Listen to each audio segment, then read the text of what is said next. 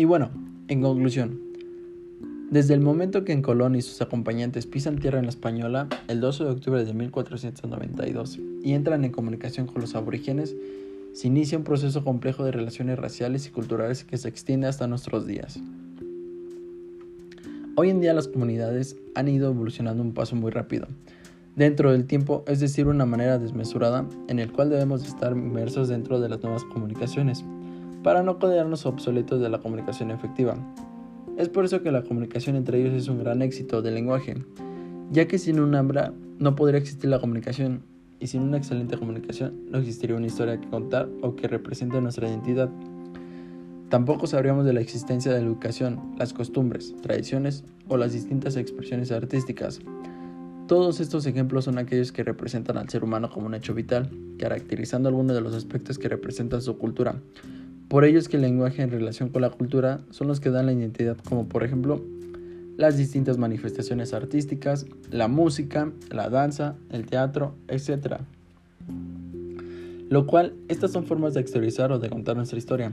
Sin embargo, es una pena que actualmente los lenguajes culturales tradicionales de nuestro país se están extinguiendo, lo que hace cada vez perdamos una parte de nuestro patrimonio cultural. Por eso es muy importante el saber perceber las culturales hispanohablantes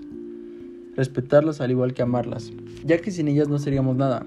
Aceptar estas culturas como parte de nosotros comienza a generar un gran respeto. En las regiones de nuestro país existen prácticas de discriminación sobre este tipo de lenguaje en nuestra cultura actual, para que así cada una de las personas pueda narrar el contexto en el que nos encontramos. Todo esto también se comprende como un legado que nos sirve como la base dentro de una sociedad, ya que en ella se transmiten enseñanzas para las siguientes generaciones. Con todo esto podemos llegar a la conclusión de que no hay sociedad de que no practique los mensajes orales o escritos,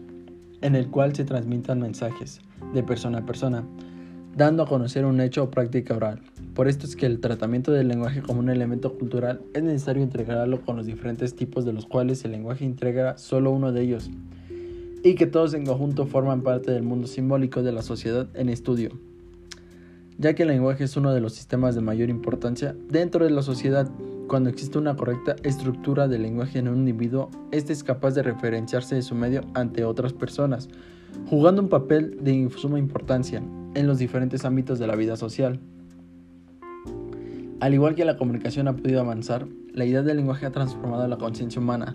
lo que se deduce que es porque permite el correcto desarrollo de las nuevas formas de pensar y el adquirir los conocimientos. Esto nos lleva a buscar una explicación sobre cada una de las relaciones existentes entre el pensamiento, lenguaje y su posible relación en la determinación de las acciones de un receptor.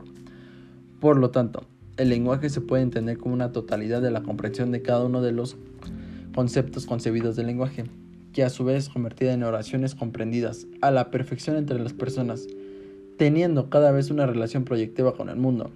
siendo la clave fundamental para llevar a cabo la interacción entre los individuos. Gracias.